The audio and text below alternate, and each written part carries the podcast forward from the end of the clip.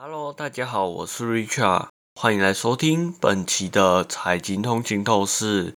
今天我们将聚焦于一个近日备受瞩目的话题——巴拿马运河的干旱封航对全球航运产生的深远影响。近日，由于巴拿马运河干旱，船只通行受限，塞船问题越演越烈。特别引人注目的是。美国柴油运输船 Green Sky 竟然选择改变航道，绕到南美洲航向之力，是在过去三年来尚属首见。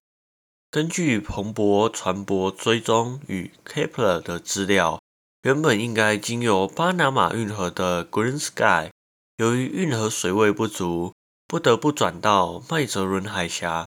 这个举动将使航行时间增加约一周。同时，也大幅增加了航商的成本。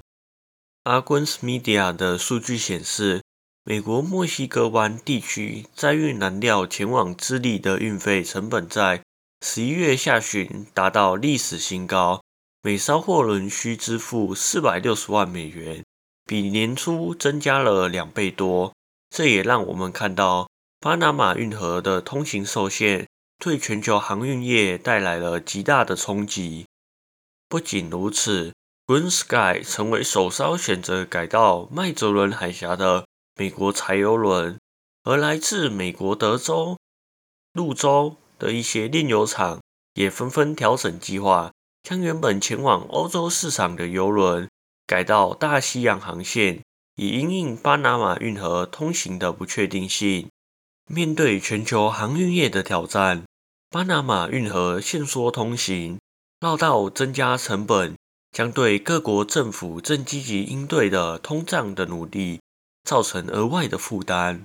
British American Shipping 公司执行长斯奈尔表示：“我们面临的是较少的运能、较多次的航行、较高的成本、较不效率的供应链。